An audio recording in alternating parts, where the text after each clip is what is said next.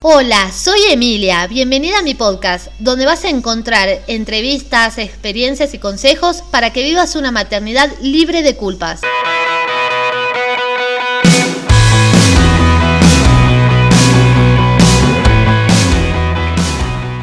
Bueno, buenas chicas y chicos a todos los que están escuchando.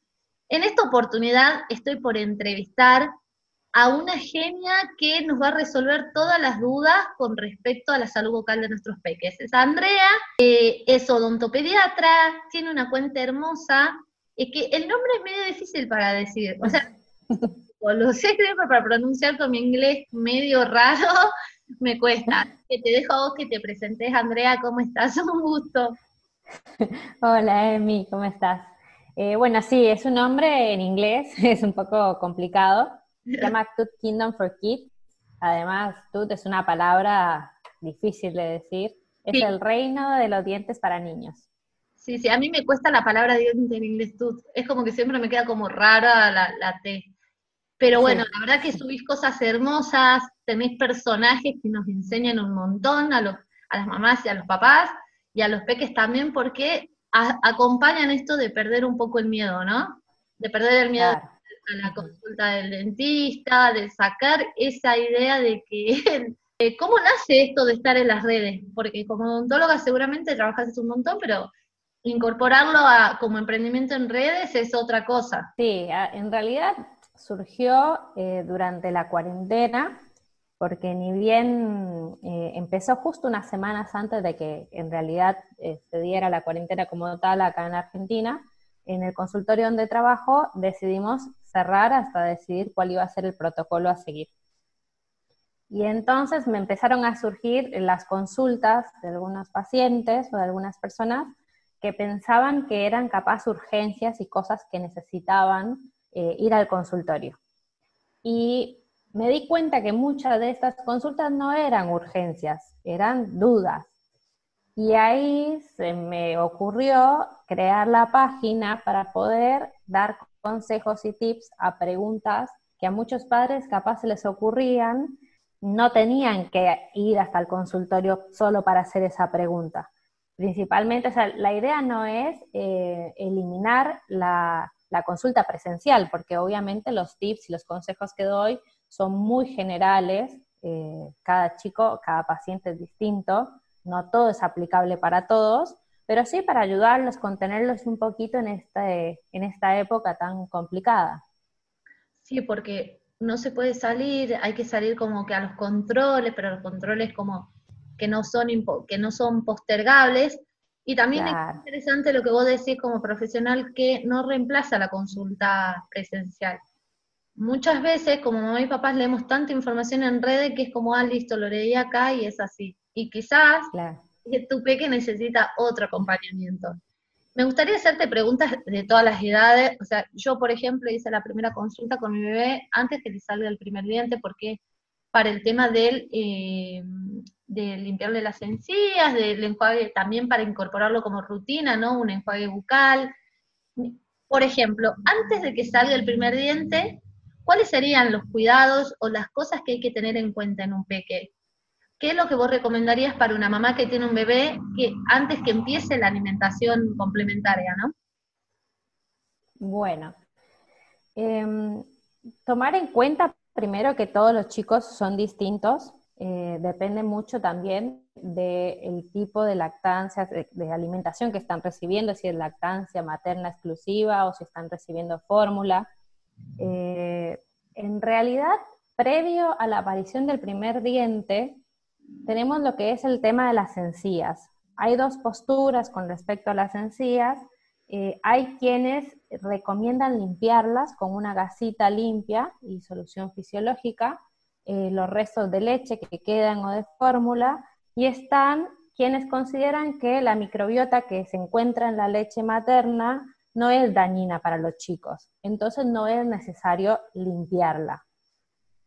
Todavía no hay como una postura segura y específica como para decirte, esto es lo que hay que hacer sí o sí. Eh, en mi caso, mi opinión es que si está recibiendo lactancia materna exclusiva, no es necesario limpiarle todos los días con gasa las encías. Ahora, si lo ves muy sucio, bueno, pues sí, capaz pasas un poquitito de gasa como para mantener una higiene, pero si es solo lactancia no, no es necesario.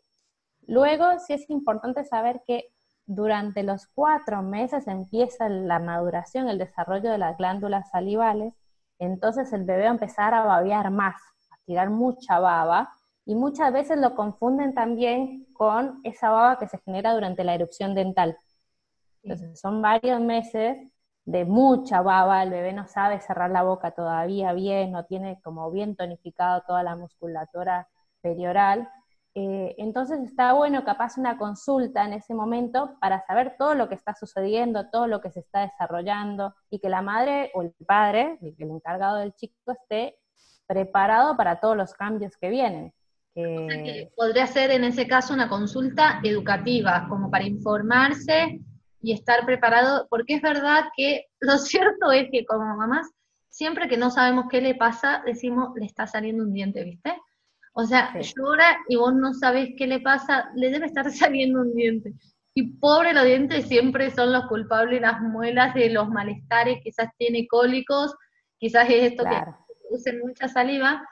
Y ahí nomás es verdad que uno dice, ay, le está saliendo un diente.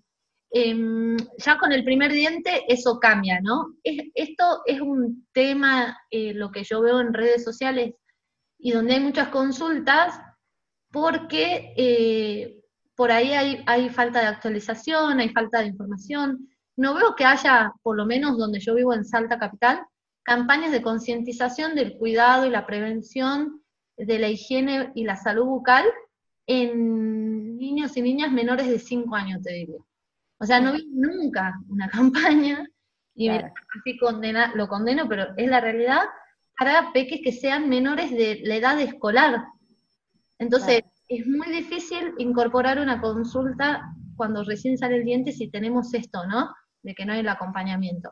Cuando aparece el primer diente, ¿cuál es la recomendación en ese caso? Por ejemplo, no fueron a la consulta educativa, pero sale el primer diente y ahí uno empieza a decir, ah, bueno, no, ¿qué hago ahora? ¿Le cepillo, no le cepillo, le enjuago, no le enjuago? ¿Cuál es la recomendación?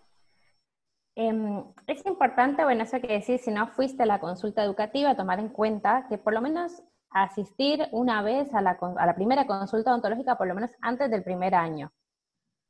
¿Sí? Luego, ni bien aparece el primer diente, antes eh, se decía, bueno, le limpias con gasa, o bueno, no es necesario limpiarle, o pasarle el dedal. Bueno, todo eso cambió hace muchos años y es cierto lo que decís, como que no hay campañas para eh, informar ni a los pediatras, que son los que normalmente tienen más contacto con los padres, ni a los mismos padres. Ni bien sale el primer diente, empezamos con el cepillado, desde el momento cero, desde que le ves la puntita que aparece, vas y compras el cepillo. ¿Qué cepillo? Bueno, un cepillo eh, en este caso, las etiquetas sí funcionan normalmente. Buscas un cepillo que diga, estos son normalmente de 6 meses a 24 meses, tienen un cabezal muy pequeñito, con cerdas muy suaves, un mango ancho que sea fácil, de fácil agarre, para que no, no se te resbale. Y desde hace algunos años ya se recomienda el uso de pastas con flúor desde el primer diente, cosa que antes no se hacía, se hacía a partir de los tres. Ahora ya se sabe que para que genere un efecto anticariogénico es necesario utilizar pasta desde, los, desde el primer diente. Lo que hay que tomar en cuenta es la cantidad de pasta y cuánta concentración de flúor tiene que tener esta pasta. Sí, ¿cuánta, ¿cuánto, por ejemplo, voy a decir esto que mm, voy a decir porque calculo que en, el mundo de Spotify no van a pasar nada si decimos marca, pero yo, por ejemplo, cuando voy eh, a la farmacia, hay poca variedad de cepillos dentales para, niños, en los super también, y hay algunos que dicen de 0 a 3 años, pero son bastante grandes y vos ves que tira más para un peque de 3 que para uno de 0, digamos. Claro. 7 meses. Eh, ¿Tenés alguna marca que recomendar? Yo te pregunto esto, ¿sabes por qué? Porque en el mercado debo haber visto tres marcas. No vi más y la verdad que son bastante grandes con relación a lo que sería la boca de un peque con recién un diente, a que uno de tres, por ejemplo, como dice la etiqueta. Claro. Es, es cierto lo que decís, acá tenemos poca variedad eh, con respecto a cepillos y normalmente pasan o de dales de silicona a ya ese cepillo que es más grande. Te podría decir que sé y me gusta el de Nook, mm, es un cepillo pequeño, pero bueno, también eh, es, es, un poco más caro que, que los comerciales, pero es, tiene un cabezal más pequeño. Que yo haya visto acá en Argentina pequeñito, que me guste, e, ese. Perfecto. Y además tiene un, un mango bastante ergonómico. Sí, sí, yo ese sí lo vi porque es el único, de ahí todos son más grandes. ¿Y la pasta, cuál es la concentración de flúor que hay que fijarse que diga en la etiqueta? Esto es muy importante, las pastas eh, todavía en la mayoría de Latinoamérica no están al día con eh, las nuevas actualizaciones de cantidades de pasta que deberían utilizar, no cantidades, concentraciones de pasta que deberían utilizar según la edad. Entonces es importante que no nos basemos en la edad que dice la pasta dental. O sea, cuando uno va y la compra, normalmente los padres van al supermercado, a la farmacia y dicen, bueno, esta dice de dos años en adelante. Y la compran. Normalmente no leemos las etiquetas. Con las pastas hay que leerlas. Vamos a dividir las edades de seis meses desde que aparece el primer diente aproximadamente. Hay chicos que le aparecen a los cuatro meses, otros a los diez, esto es normal, a aproximadamente los tres años. De seis meses a tres años vamos a buscar pastas que digan mil ppm. ppm significa partes por millón de flúor. Ok. Hay que tener cuidado porque la mayoría de pastas para estas edades que tienen escrito de 2 a 3 años, tienen 500, 700 o 900 ppm que no son suficientes. Así que tenemos que leer la etiqueta y ver que diga 1000. Ok. Sí, sí, porque muchas, muchas veces lo que pasa es que uno confunde que, por ejemplo, que diga 500 partes por millón, a que diga 1000 le ponen más pasta. Y no es así, porque es una concentración química. No claro concentración en cantidad. Sí, te quería decir eso que decías vos de, la concentración, lo de ppm, es eso, la concentración que tiene eh, eh, la pasta de dientes, tiene un montón de ingredientes más. Ahora, una vez que ya tenés el cepillo, ya tenés la pasta, ¿cuánta pasta le ponemos al cepillo? No es como en los comerciales de la tele que le pones todo el, tamaño del cabezal de pasta y que se vea el rollito arriba. No es necesario. De hecho, el motivo por el cual ahora recomendamos pasta desde tan chiquitos es porque decimos específicamente qué cantidad tenés que ponerle para que no sea nocivo para el bebé. Si vos le pones, le apareció apenas una puntita del diente, le pones como el perfumito de, la pasta, medio granito de arroz. Se dice que de los seis meses a los tres años, la pasta del tamaño de un granito de arroz está perfecto. Si se lo traga, se la come, no pasa nada, esa cantidad de pasta. Si respetamos las cantidades, eh, vamos a evitar eh, la posible formación de caries y no va a haber riesgo de intoxicaciones. Perfecto, sí, porque, por ejemplo, mi hijo tiene 19 meses y él se cepilla, con yo acompañando, supervisando, también reforzando el cepillado, pero la verdad que siempre Nada más uno se la come la pasta. Y sí. Y de ahí hay que reforzar. Que eso, eh, yo siempre digo que si, es como vos decís, si uno respeta las cantidades, no pasa nada. No es lo mismo que se coma medio pomo de pasta a que un granito de arroz. Eso también claro. No es que no pasa nada si come pasta. Si come poca pasta, no pasa nada. Porque eso es un montón de cosas. De hecho, nada que ver lo que voy a decir, pero en el norte acá de Salta, eh, el, agua tiene altas concentraciones en algunas zonas de arsénico y en otras zonas tiene altas concentraciones de flúor. Estamos hablando de comunidades originarias que no tienen acceso al agua potable, perforan pozos y toman esa agua. Entonces vos vas a comunidades, más precisamente departamento de Rivadavia, y todas las personas tienen los dientes naranja. Naranja, naranja, donde hay con arsénico también manchado, sin mencionar todos los problemas de salud, ¿no? El tema de los riñones y las enfermedades con arsénico o con flúor. ¿Pero por qué? Porque están expuestos a concentraciones altísimas de flúor todo el día. Exactamente, es, completamente algo ya sistémico, lo consumís todo el tiempo, eh, no estás controlando esa concentración y bueno, genera alteraciones irreversibles en el cuerpo en sí, bueno, y en los dientes también. ¿Y cuántas veces eh, es lo recomendable que se cepillen los dientes los peques? Em, supongamos ya, ya le salió el primer diente, inició su alimentación complementaria, aprendió a caminar y tenemos un niño, una niña deambulador por la casa, que no es lo mismo que llevarlo al baño, acompañarlo en el cepillado, ¿no? Ya es un peque que anda con otro ritmo. ¿Cuántas veces lo recomendable? Bueno, lo recomendable, lo ideal al igual que en un adulto, es después de cada comida. O sea, por lo menos tres veces al día, en la mañana, después de almorzar y antes de dormir, siendo la más importante la de la noche, porque luego nos dormimos, son por lo menos ocho horas, que la boca queda ahí cerradita eh, y le damos tiempo a los bichos que trabajen. Ahora, eh, lo mínimo que te puedo pedir son dos veces por día, lo que recomendamos eh, como odontólogos lo ideal y lo recomendable. Luego está la realidad. Eh, muchos padres, bueno, trabajan o no están eh, disponibles todo el día en casa.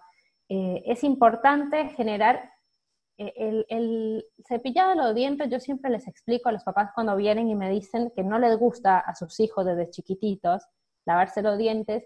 La boca es un lugar muy íntimo es un lugar eh, personal de los niños, está adentro, no es externo, es, adentro de ellos. Entonces hay que intentar generar momentos agradables a la hora de lavarse los dientes. Si bien lo ideal es que inmediatamente que almorzaste le lave los dientes, si ves que ese día eh, no estamos de buen humor, espera un ratito, no pasa nada, generemos un ambiente agradable, divertido, para poder ir a lavarnos los dientes. Eh, a veces les recomiendo a los papás que compren dos cepillos. Siempre digo, uno para ir a la guerra y uno para lavar los dientes. Uno es para ellos, que se laven los dientes como puedan. El bebé tiene un año, va a pasar el cepillo, lo va a morder, va a hacer lo que pueda, lo dejas un rato y luego lo ideal es que vos te sientes, lo recuestes en tus regazos y si bien recomendamos cepillado de dos minutos, idealmente dos minutos y medio, en los bebés es como puedas, la cantidad de tiempo que puedas. Claro. La, la recostas, le levantas el labio, pasas por delante, por detrás, entre más dientes tenga, más complicado va a ser. Entre menos, bueno, le pasas un poquitito y ya está. Pero eh, lo ideal sí sería después de cada comida y eh, generando que idealmente sean momentos eh, divertidos, agradables, que no lo relacione con sufrimiento, digamos, por decirlo de alguna manera. Sí, porque eso genera rechazo, después genera miedo también a la hora de ir a la consulta. Yo en las asesorías muchas veces recomiendo tener un muñeco aliado que les cepillen primero un muñeco, un juguete que les guste. Capaz que si tenés otro cepillo, hay que tener un millón de cepillos a esta altura, se me pregunta. Yo vivo comprando cepillos. Eh, porque por ahí también me pasa a mí, entonces siempre tengo uno medio escondido porque me quiere cepillar los dientes a mí, entonces tengo el que es para cepillarme a mí. Exactamente. Le cepilla al muñeco, de ahí se cepilla a él, y al último me permite eh, que le cepille, digamos, el refuerzo. Así que sí, es un hábito que lleva tiempo. Yo sí creo que dentro de lo que es la formación, el fomento de la autonomía de nuestros peques, el cepillado es una una tarea del día a día que convirtiéndolo en hábito después lo hacen solos y solas van al baño y se, y se cepillan. Eh, solamente tenemos que hacer el acompañamiento. Y eso también es clave. ¿Hasta qué edad es necesaria la supervisión de un adulto en el cepillado para chequear que sea como algo efectivo, ¿no? Porque uno dice, ah, no, ya va solo y se cepilla. Bueno, no, pero quizás va solo, se cepilla y no es un cepillado efectivo. ¿Hasta qué edad, digamos, tenemos ir a acompañar? Bueno, acá entra en juego lo que es el desarrollo de las habilidades. Hacer el cepillado requiere cierta habilidad motora. Eh, ya además de haber generado el hábito. No solamente eso que vos decís, ya lo, ya lo aprendió, va y se lava los dientes, no significa que tenga la capacidad aún para hacerlo solo. Normalmente ya a los siete años podríamos decir que los chicos podrían lavarse los dientes solos, es decir, la responsabilidad del cepillado dental desde los seis meses a los siete años es completamente deber de un adulto. Luego de los siete años necesitamos una supervisión, es decir, el chico se puede ir a lavar los dientes, pero el adulto tiene que revisarlo, porque, bueno, acá entran muchas cosas. También tal vez no está listo, eh, la motora no, es completa, no está completamente desarrollada, hay lugares que se va a saltar, no va a lavar todos los dientes, y empieza el recambio dentario, aparecen los dientes permanentes, las muelas permanentes, y acá si tenemos una caries es para toda la vida, así que no los podemos soltar aún a los 7 años. Sí los dejamos que se laven solos, pero hay que ir a revisarlos. Ya un chico normalmente de 10 años que vos estuviste creando un hábito ya 10 años atrás, está preparado para, para dejarlo normalmente. Estamos hablando de un chico que nunca tuvo caries, ¿no? Sí, perfecto. en esa historia de caries es distinto. Nos queda largo camino. Si están escuchando esto y recién arrancan, prepárense, porque son 10 años de acompañamiento al hábito. Pero de verdad que es, buenísimo porque nos ahorra, nos ayudamos a que no sufran. Porque un dolor, el dolor de muela, el dolor de diente es horrible. O sea, es algo que es feo y que un peque atraviese eso por la falta de cepillado, por una alimentación inadecuada, me parece que son cosas que podemos provenir de, un lugar súper amoroso y súper respetuoso.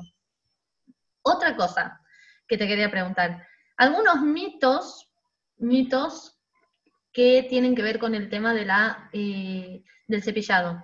El sentido de esto que muchos pediatras a veces no están actualizados y dicen, como por ejemplo que dar la teta de noche, los bebés que toman teta de noche, después pueden tener caries. ¿Eso es mito o realidad?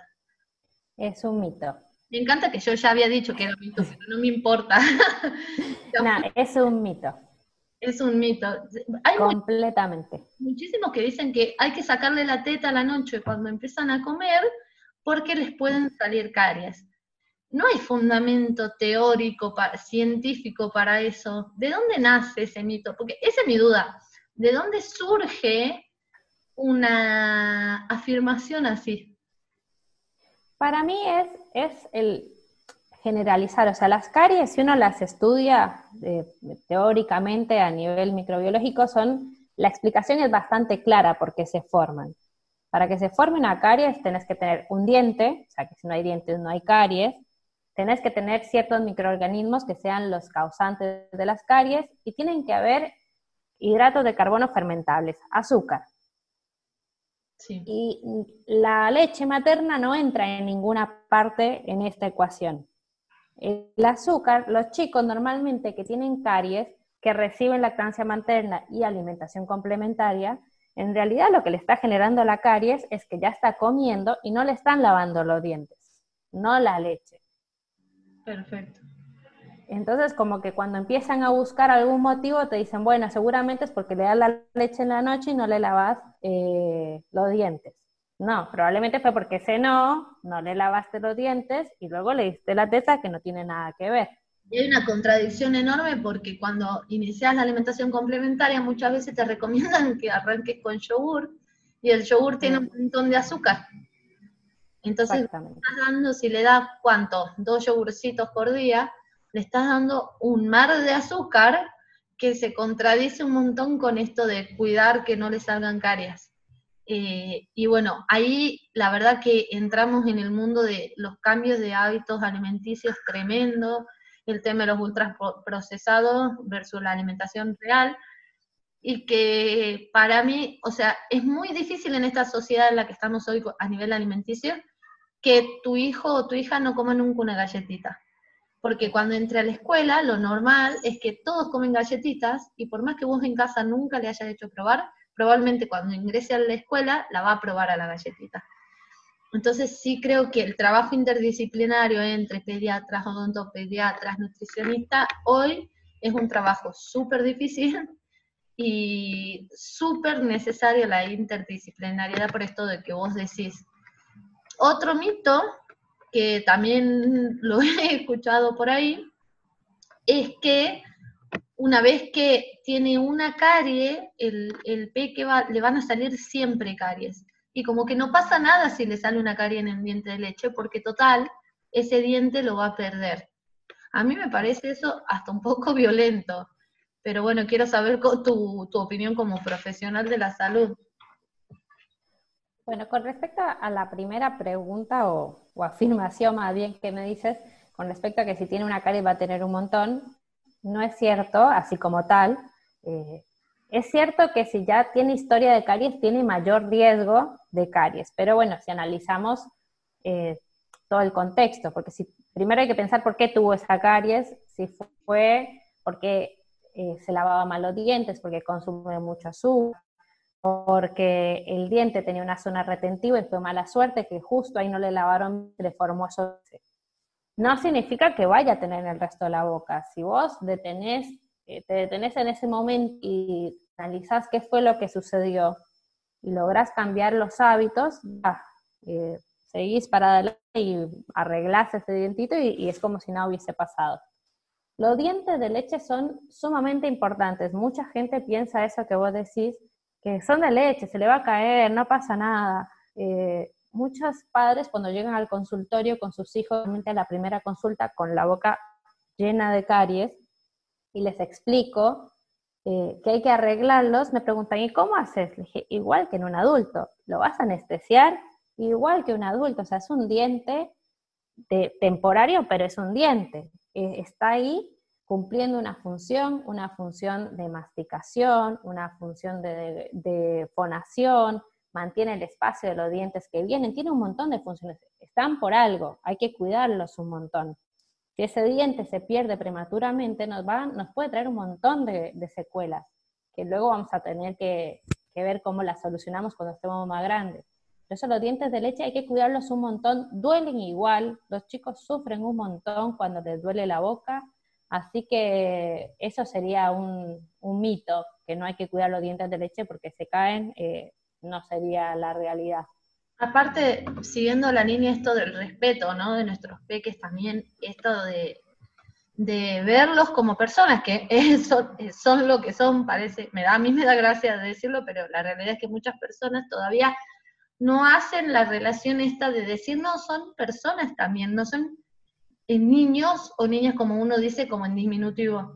Y mi mamá como médica muchas veces fui a la guardia o la acompañé y la cantidad de veces que vi peques internados por infecciones en la boca es algo re común. O sea, algo que no lo ves en las noticias o que no se muestra tanto, como esto que hablábamos de la falta de campañas, y es algo súper común, que en una guardia hospitalaria haya un peque internado porque le dio fiebre, porque le está, pasando mal por las caries. Y eso tiene que ver con la alimentación. Pero bueno, la verdad que es un tema que a mí me encanta tocar porque eh, creo que desde la prevención se puede hacer un montón. Creo que el cepillado de los dientes como hábito, desde lo que es toda parte de la filosofía Montessori, es súper importante porque fomenta un montón de cosas positivas, y relacionarlo con la salud, con los cambios alimenticios, también me parece que es clave. Yo también creo que es porque cuando yo era chica sufrí un montón con los dientes. O sea, yo soy respiradora bucal, tratado muy tarde, y siempre fue para mí un karma la relación entre dentista, fonoaudiólogo, ortodoncia, y es como que vos decís, la verdad que no la pasás bien. Y con prevención podés evitar todas esas situaciones que los peques no la pasan bien y es difícil acompañar porque como mamá o como papá tenemos que sostener un hijo, una hija que lo están anestesiando, que siente el ruidito del torno, que, un montón de cosas que van sucediendo en el camino.